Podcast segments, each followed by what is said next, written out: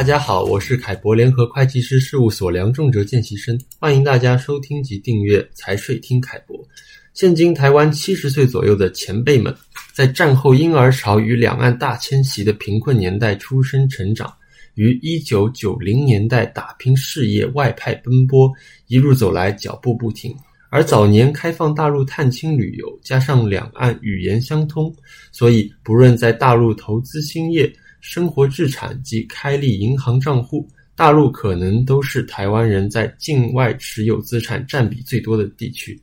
今天我们邀请到凯博联合会计师事务所总监梁祥贤，就台商大陆资产将要面临的继承事宜，跟大家做分享。贤哥您好，阿忠你好，各位听众大家好。是的，如今台湾每个月申请领回劳保老年年金的人数早已突破万人，每个月哦哈。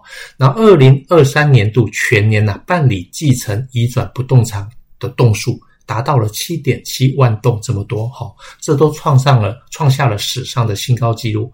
那以上的数据都揭示着台湾人的继承议题迫在眉睫。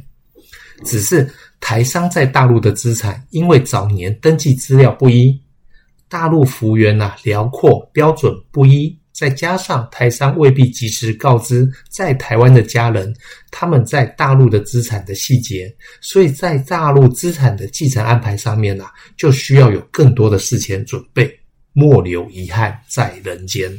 那么，请问贤哥，在继承大陆不动产的部分，会被台湾客户问到的问题有哪些呢？嗯，好的，继承不动产的部分哦，会被问到的问题有，比如第一个。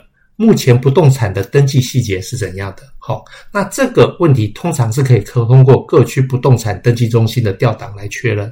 好啊，第二个会被问到问题是说，不动产的属地是属于大陆的东呃资产，那要受大陆夫妻财产共有权，它是一个怎么样的概念？哦，那大陆的概念就是生存的配偶，它是有这个所有权的一半，所以只有剩下的一半才是所谓的遗产，供继承人分配。第三。继承的顺序与建议哪些人要放弃继承？那在大陆呢？父母也是第一顺序。好，所以为了未来处置方便，那可能是不是有要建议哪些人放弃？放弃，不要一本产证，太多人登记在上面。好，第四个，大陆是否有遗产税？还有没有其他税费？第五，之后出售房屋及售房汇出的安排是不是正常？好，这个就是不动产会问到问题。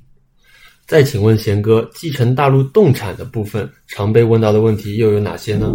嗯，好的，继承大陆的动产哦，分别又称呃又有，比如金融资产、公司股权、股票、车辆等部分。那最普遍被咨询到的就是金融的资产，其中的银行存款，这个是最常被问到的哈。那会问到，比如说第一个问题就是说，诶，是在哪一家银行开户的？里面可以查得到吗？就是 看多少钱嘛，好，那这个呢，就是说你要知道到底是哪一家银行，才可以到那家银行去查询，才能够知道里面存款有多少钱。那第二个，继承人家属可能会问的时候说，为了值不值得为这个五万块啊、十万块人民币啊，特别去跑一趟？好，因为目前我们能够查到的是它里面的活存、定存跟理财的钱，但是如果是买的是银行代销的金融产品，不一定查得到的。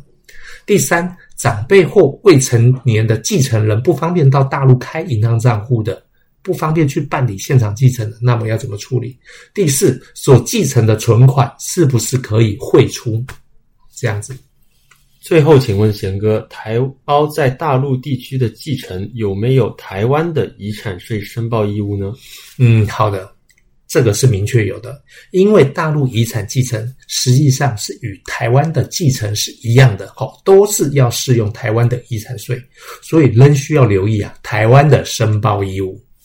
哇，谢谢贤哥的说明。大陆继承涉及到的遗产的查找、确认及跨海办理等程序，还有台湾遗产税的申报义务，相关工作是不容小觑的哦。凯博联合会计师事务所将于二零二四年二月二十日至二十三日的新春论坛分享台商两岸资产的传承与继承经验，欢迎参加。谢谢大家今日的收听，拜拜。拜拜。